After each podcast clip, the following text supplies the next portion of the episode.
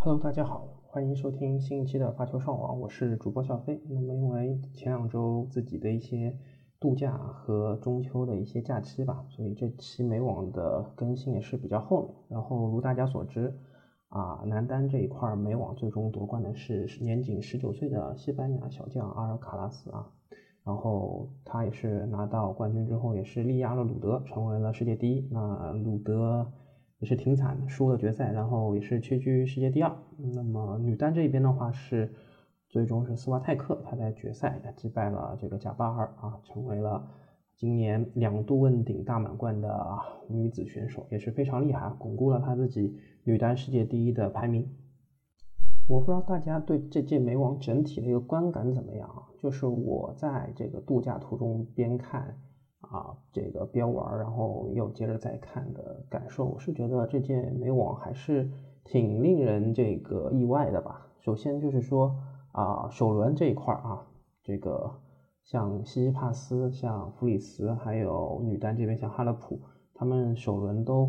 都出局了。然后第二轮的话，像萨卡里也是不敌我们国家的这个王王希雨啊，就是萨卡里他输给王希雨这件事情真的是还让我挺意外的。那么当然也有很多是意料之中的事情，比方说像穆雷他晋级了两轮之后，他在第三轮面面对这个贝雷蒂尼啊。这个不敌啊，然后我看也是打了四盘，还是比较焦灼的，所以呃，可能受限于他自己的一些身体条件和体力啊，输给贝雷蒂尼，我觉得也是可以接受的。嗯，如果看到十六强的话，我觉得啊，还是大大多都在意料之中的。那当然，像梅总跟科耶高斯，还有纳达尔和这个迪亚福的比赛啊，这个可能跟大家这个常规想的会有出入，但是可以看到科耶高斯之前跟梅总的。这个比赛，科耶高斯都是占一定优势的。首先，他自己在这个快速应力上面有非常棒的发球，然后他自己也是啊，在网网前的技术也是相当不错的。那么他能够赢梅总，我相信啊，虽然打了四盘，然后我觉得也是这个意料之中的事情啊，没有那么多爆冷的色彩。那布斯塔跟卡恰诺夫他们的比赛，我觉得啊，十六强的话还是可以看出这个。布斯塔虽然是稳定男，但是碰到像卡恰诺夫这样，在奥运会也是，我记得在这个进入半决赛之后，卡恰诺夫进入决赛输给了兹维列夫，然后也是赢了这个布斯塔。虽然布斯塔在这个半决赛赢了德约啊，这个也是挺让人啊惊喜的一件事情。那么卡恰诺夫我觉得是展现出他自己的这个发球和正手的一个实力啊，反他也是能够跟别人相持住，但是仅仅是这样还是不够啊，能够看到他打这个。啊，在在底线和发球上更出色的鲁德，他就啊，这个半决赛就会有力有不逮。那贝雷蒂尼也是一样的，他虽然赢了弗吉纳，但是他在面对鲁德的时候，啊，我觉得可以体现出他的反手确实不如鲁德。鲁德他的正手，他的反手啊，对着这个贝雷蒂尼的反手去轰，可以感觉到贝雷蒂尼是挺难招架的。那辛纳的话。呃，我觉得这次巴金斯的比赛当中，能够看到他跟阿尔卡拉斯，他是最接近打败阿尔卡拉斯的一个选手了。而且他在之前的两站巡回赛当中都是击败了阿尔卡拉斯。那当然，三盘的比赛跟五盘的大满贯不太一样，但是我觉得也是，嗯，可以看出辛纳他的这个反手啊，然后是非常厉害的啊。有人说他像博蒂奇，我觉得确实从某种层面上说也是有一定道理的啊。然后。嗯，辛纳，我觉得唯一可以诟病的就是说他在十六进八的时候为什么要跟伊万什卡打了五盘，打满五盘？因为辛纳他本身就是一个经常退赛的一个意大利的选手，然后我觉得他在八进四的当中，他们跟阿尔卡拉斯区别在于，我觉得他没有做好啊这个足够的体能，而阿尔卡拉斯你可以看到他从十六进八，八进四。然后这个进入这个决赛都打满了五盘，他是跟西里奇、跟辛纳、跟迪亚福都打满了五盘。但即使是这样，他在决赛也是有一个啊上乘的一个发挥。所以我觉得跟他首先自己的一个体能储备，包括他自己的一个意志力啊，那也是有很多关系的。呃，然后再看到像诺里跟卢布列夫啊，卢布列夫这一战也是输给了迪亚夫。迪亚夫我觉得说他其实是有一点出乎人们意料之外的。首先他在十六强就是碰到了。这个二号种子纳达尔，首先纳达尔的话，其实也是伤愈复出，我觉得状态也并不是很好。但是蒂亚夫他虽然有这个主场之力，但是我觉得他在被纳达尔第二盘拿回来之后，第三盘我觉得他自己的信心，包括他击球的状态都是不错的。然后包括大家也都能够看到蒂亚福他之后的一个非常励志的故事啊，从非洲的一个移民国家，他的啊来来到美国，然后他的父亲是怎么在这个球场里面兢兢业业的工作，去帮助他实现他的这个网球梦想，我觉得还是挺励志的。可能说他小时候都没有一个自属于自己的球拍啊，那他打卢布列夫，我觉得也是通过三盘啊，只通过三盘就直落三盘就赢了这个卢布列夫，虽然有两盘是抢七。但是我觉得第二盘这个抢七的优势还是比较明显的，然后他打阿尔卡拉斯也是能够看到他给阿尔卡拉斯造成了挺多的麻烦的，特别是第四盘阿尔卡拉斯输给了蒂亚福，这其实是让我有点意外的，因为当时的局势我觉得蒂亚福他有点咬不住了，但是没想到第四盘还是不错的，然后第五盘的话可能是受限于他自己也是有点累了，我觉得，所以第五盘就我觉得还是。啊，比较可惜就是输给了阿尔卡拉斯，但是能够看得出来，他现在的竞技状态保持的还是相当不错的。对，我说回这个最终的冠军阿尔卡拉斯吧，我觉得他这一战的发挥还是相当出色的。他首先，呃，就有很多人之前就说这个阿尔卡拉斯比较擅长快速硬地，而可能很多球迷的印象中他是更擅长于红土，因为这可能是西班牙人给人造成的一个印象。但是可以看到阿尔卡拉斯他在有发球的状态下，他这个嗯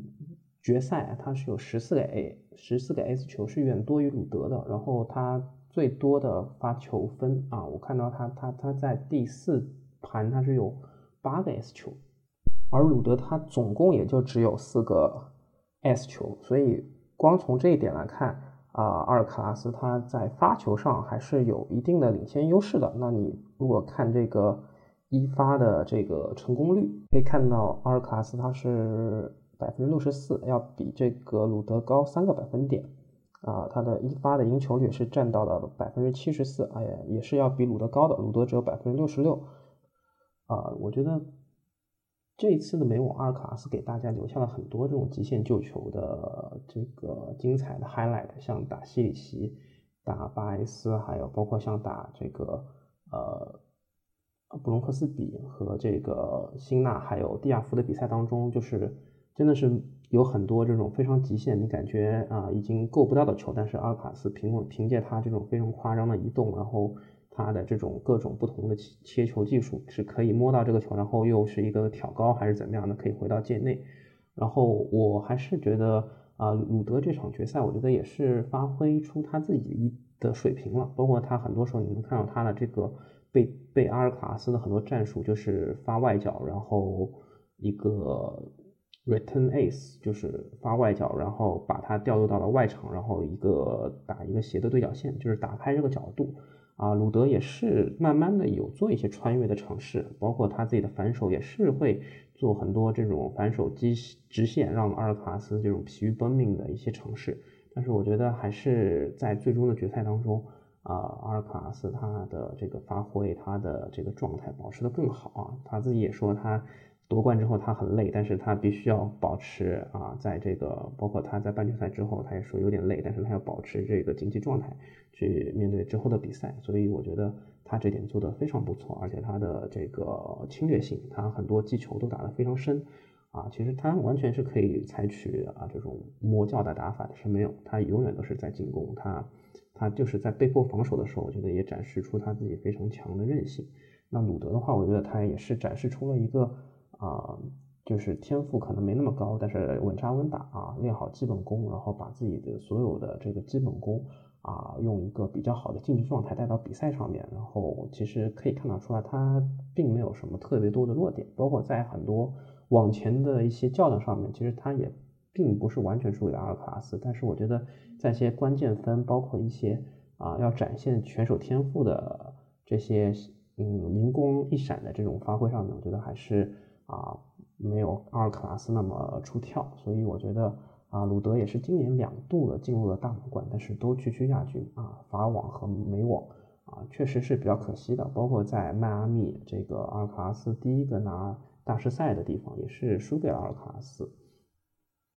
有意思的是，今年的这个美网的男单、女单的冠军阿尔卡拉斯和斯维泰克，在这个巴塞罗那大师赛上也都是拿到了最后的冠军，我觉得这也是挺巧合的。这些事儿之外啊，其实我觉得还是有很多啊值得的啊很多这个看点。比方说，我这个八月底的话，我是二十九号，我记得那天，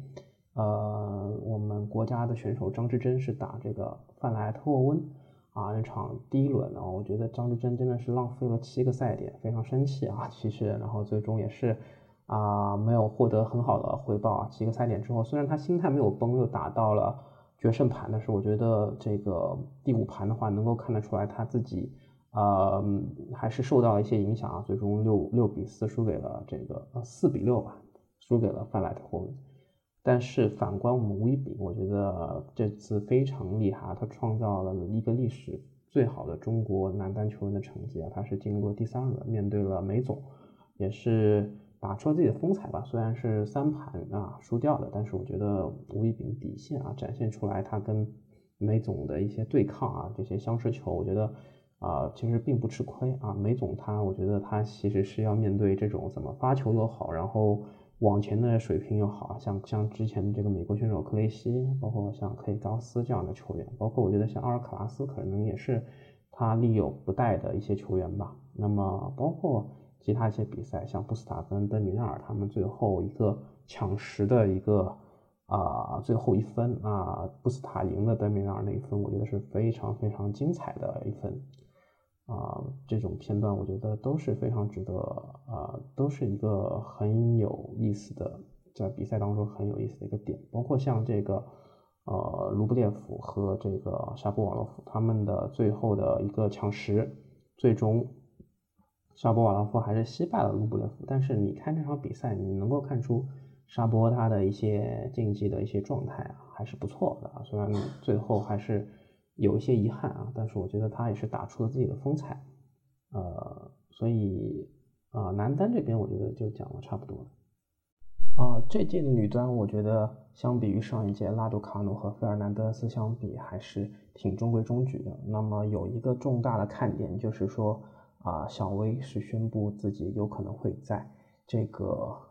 啊，小威是之前在 Vogue 上面，这个我跟一凡的节目里面有也有提，就是他说他在没往后会考虑退役啊，但是他最近有在节节目里说汤姆布拉迪的事情，因为大家都知道汤姆布拉迪他退役后又复出，所以很难说小威他会不会又给自己开一个口子啊，但是。啊，从他的一些言谈句来说，他可能会退役一段时间嘛。至于会不会复出，也说不好。那么他其实，在呃看签表，他他在第二轮是面对了康塔维特啊，第一轮是科维尼奇啊，这两个人都是在面对美国当地法拉盛的很多球迷的呐喊当中，我觉得是受到一定的困扰和干扰的，所以他们都是输给了小维，但是。啊，很遗憾的是，第三轮面对了澳大利亚的这个汤姆贾诺维奇，汤姆贾诺维奇也说了，他要向德约学习，就是当大家喊着拉法或者罗罗杰的时候，他就想象他们在喊的是 Novak，在喊自己的名字。然后汤姆贾诺维奇确实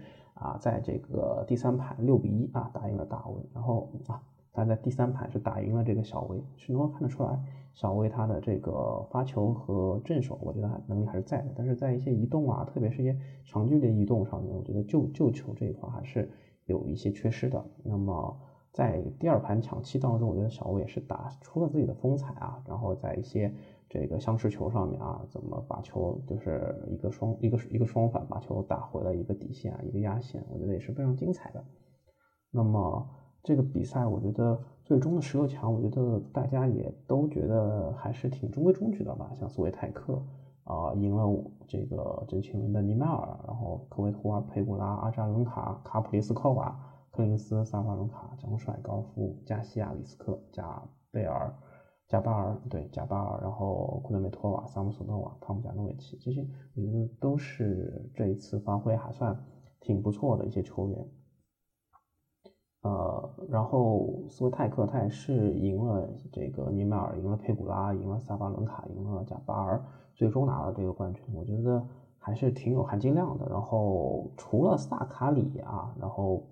这个巴多萨，这其实他们今年还有穆古，其实他们今年状态都不是很高。但是因为去年的一些成绩啊，我觉得还是在比较高的一个排位。那萨卡里的话，其实是比较意外的，因为萨卡里的整体成绩我觉得还相对来说不错啊。这次希腊人真的有点拉垮，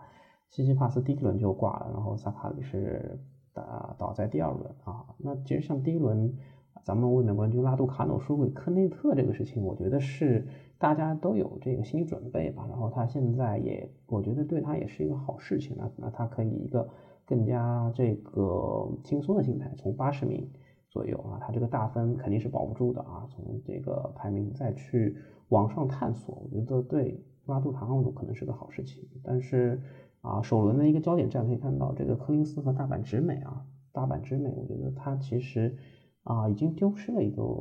网球运动员他自己的一个精气神儿啊，就感觉他也没有很想赢这个比赛啊，输给了柯林斯。那柯林斯。我觉得他是在第三轮也是打赢了这个赢了拉杜卡努科内特啊，第四轮是输给了萨巴伦卡啊，这个萨巴伦卡这次的状态真的是我觉得相当的不错。然后他在这个半决赛打斯瓦泰克第三盘的时候，也能够看到他是四比二领先的，那个时候我都有点觉得斯瓦泰克是不是不行了啊？然后但是。啊，我觉得萨巴伦卡他自己的心态，我觉得还出现了一些浮动啊，就是感觉手紧了，没有那么敢打了，反而是之前的一些比赛第一盘的时候，我觉得他会有更多的动力啊。我觉得当他离赢赢得近的时候，反而他的这个心态，我觉得又出现了问题。那么，然后我们可以看到十六强还是有我们这个中国选手张帅的，这次张帅的发挥，我觉得。也是特别不错的，包括我们女单像王旭宇，她赢了萨卡里，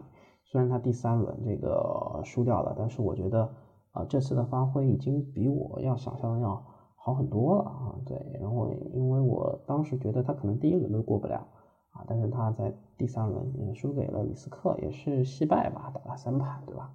然后啊郑钦文这边反而是让我觉得有那么一些。啊，遗憾的就是，其实能够看到他跟这个呃尼迈尔的这个交手当中，他其实是在这个身体条件啊、实力上面是能赢的。而且从他跟奥斯塔彭科第一轮，包括第二轮跟波塔波瓦的比赛，能够看出来这不是他最好的状态，但是还是输掉了，没有面对这个斯维泰克啊，爆发网的一箭之仇啊，这个机会啊就这么错过了。然后，但是反而是圆月，我觉得还挺欣喜的，就是看他。啊，过了两轮之后，包括他赢第二轮赢了贝古，第三轮面对佩古拉，然后因为他自己的大腿有伤啊，啊，也是在第二盘没有想到抢七还能够赢下了佩古拉，第三盘确实这个伤病我觉得对他的发挥有影响啊，输给了佩古拉啊，然后佩古拉我觉得还是特别稳定的一个球员，他在这个八强面对斯维泰克，呃，还是尽自己所能了吧，但是我觉得。确实，他的这个全方位的一些实力可能就是不如斯维泰克，但是我觉得啊，也挺佩服这样的一个美国本土的一个家庭优渥的一个女球员能够坚持到现在啊。那高夫也是跟她一样啊，这个在八强啊，这个面对了加西亚啊，加西亚的话，我觉得加西亚他之前的这个硬地的发挥都是相当不错的，然后。来到了四强，我觉得也并不意外，甚至我之前都觉得他是一个冠军的有力争夺者。但是我觉得还是在跟贾巴尔的比赛中，我觉得他被压制住了，就是他的球路，他的这个节奏，我觉得他啊还不是特别习惯在这个决赛当中去打这个，呃，我觉得他打斯瓦泰克可能就是怎么说呢，就是加西亚他。啊，反而越打到后面手越紧了，我会有这种感觉。对他虽然赢了高夫，还是相对轻松的，但是我觉得他打贾贾贾巴尔，他没有做好这个一个大满贯半决赛的一个准备吧。反而贾巴尔，我觉得他在温网，我觉得他输给莱巴金娜之后，啊，我对他的韧性还是会得到了一定的进步的。包括你可以看到他在决赛啊首呃这个首盘六比二，这个可以说是脆败给这个斯维塔克之后。他第二盘没有崩，包括他意识到他的这个非常有代表性的切削啊，这个是继巴蒂之后另外一个我觉得切削还挺有旋转啊，这个挺有侵略性的一个球员。但是他意识到他这个切削对斯维泰克没有用之后，他的反手就不打这种切削了，他要打双反啊。但是我觉得可以看到贾巴尔他跟阿尔卡拉斯有一个区别，就是呃阿尔卡拉斯在他状态。不是特别好的时候，他放短，它的效果啊，可能并不像贾巴尔那么就是过不了网，就是可能这个呃阿尔卡斯他的小球，它的前这个到网前可能没有以前那么浅了，可能相对来说呃深了一点。那么对方来说，当然也会影响到对方的节奏，但是贾巴尔他他这个切削就过不了网，所以。能够看到这个贾巴尔他自己的一些调整嘛，就是他自己就不打切削了，然后他小球如果放不过去，他也就不放了。他双反也是能够看得出来，他是呃有跟索泰克去抢节奏，包括去打一些这个双反的直线去变线，他自己正手也会啊想办法去做一些这个种反斜线的一些尝试啊。我觉得包括他最终是啊这个艰难的跟斯沃泰克抢七啊，我觉得。一开始抢七还是占一点小小的优势的，有一些迷你破发，但是最后啊，我觉得又被索泰克咬回来了。他们的决赛，我觉得最终还是拼他们的一个下限啊，最终下限还是贾巴尔高了一些啊。然后我觉得这个啊，这场决赛还是挺有含金量的啊。就是当当我一开始以为一个六比二，就压根儿觉得贾巴尔跟那个斯维泰克没得打，贾巴尔又可能面对了温网这个莱巴金纳这种困境啊，就心态就整整个炸裂了。但是没想到贾巴尔，我觉得他第二盘其实发挥已经超出了我的一个设想啊。然后，嗯，这然后卡普啊，重点是在卡普，就是本来卡普让我是一种就是感觉他不是很爱移动，但是我觉得他十六进八的时候打阿扎伦卡，那这个满场飞奔啊，真的让我有点意外啊。甚至我觉得他有可能会赢萨巴伦卡，但是萨巴伦卡我觉得特别的兴奋啊，他打卡普就是这个。一力降十会吧，我觉得很多时候就是这样，一力降十会。包括像这个卡恰诺夫也是的，就是当你正手特别能抡的时候，真的是就是一力降十会。就是卡普，纵使他有很多这种小小小的这种技巧啊，很多这种呃球球商上的一些体现，但是萨巴伦卡，我觉得当他这个抡在线的时候，确实挺厉害的。对，包括我觉得给斯瓦泰克造成了麻烦。那张帅的话，我觉得呃。还是这次的成绩还不错的，单打进十六强，然后他的女双、混双也都是有报名的啊。女双可能就是走的，呃，没有那么理想啊，就是前几轮就被淘汰了。但是张帅和帕维奇的组合，呃，混双是进了这个半决赛，但是最终是没有啊能够进入决赛，还是比较可惜的啊。不过就是有些时候我也会在想，就是如果张帅他是不是？可以更聚焦一些在女单上面，因为女双和混双的比赛确实会占据他很多的精力和体力，包括还要和不同的搭档去配合啊。如果说在他这样的一个三十四岁的年龄啊，能够把精力更多的放在一些呃单打上面，会不会成绩能够更进一步？这个其实是我自己的一个设想，包括这个事情在。啊，男单你可以看到科耶高斯啊，他虽然赢了梅总，但是他跟卡恰诺夫的比赛当中，他自己有按自己的大腿啊，他第五盘啊是四比六输给了卡恰诺夫啊，能够感觉到，我觉得男双啊，他跟这个科吉纳克斯的这个呃男双也是只是来到了最终的这个八强啊，他跟科吉纳基斯呃在八进啊在十六进八的比赛当中，对，其实是十六进八。十六进八的比赛当中是输给了这个嗯格拉斯普尔和海里厄瓦拉的组合，所以我觉得这个对他的身体啊、体力啊，这还是会有影响的。但是我觉得佩高斯应该也不会拒绝自己的好 buddy 的这个邀请，所以还是挺纠结的。那么说，既然说到了这个男双，最终这个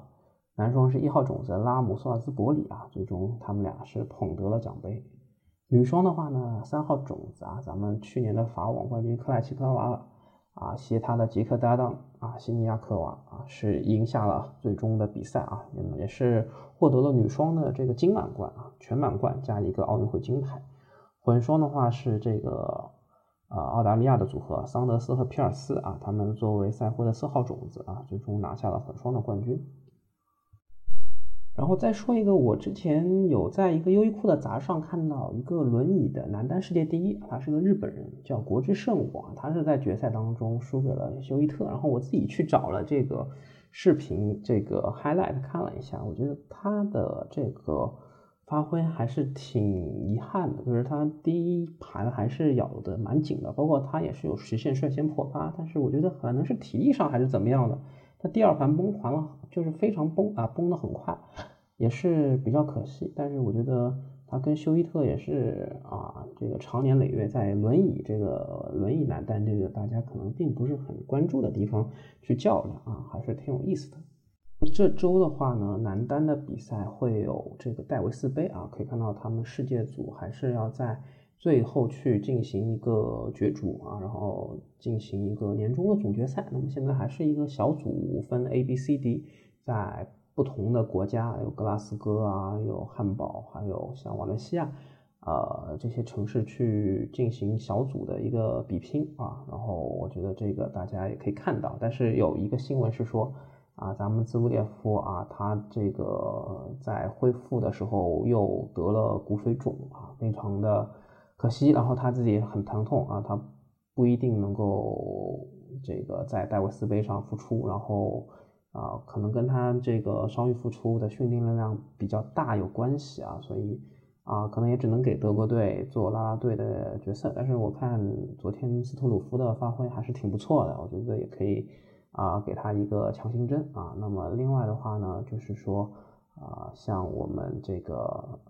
啊，商俊成，他也在这个加拿大有打挑战赛啊，发挥还是不错。然后他是跟这个里奥斯有签了一个一年的这个合合同约啊。然后的话，里奥斯也是希望能够把他带到世界前十啊。然后他也是动用了私教，让莫亚。给了纳达尔很嗯，给让莫亚发了一些纳达尔的视频，帮助他这个提高这个商俊成的脚步，所以我觉得还是啊挺期待他的发挥的，嗯。然后这周女单的话，在斯洛文尼亚是有一个波尔托罗的一个分站赛啊，二五零，然后拉杜卡努也是首轮赢了雅斯特雷姆斯卡，然后这个我们叫雅思的这个球员，但是他第三盘其实我觉得。就退赛了，这个应该是很多赌球的朋友 希望看到的。如果他赌的是雅思的话，呃，这个呃科内是输给了尤万，但是莱巴金娜也有参与这次的比赛，然后他是呃晋级了啊，他会在巴金斯的比赛中面对特勒伦苏啊，然后呃这个玛雅也有打这个比赛，然后比较意外的是第三轮赢了小威的汤姆贾诺维奇，他是首轮就是。输给了博格丹，然后第三盘也是脆败吧，一比六就输掉了，就是挺让人看不懂的。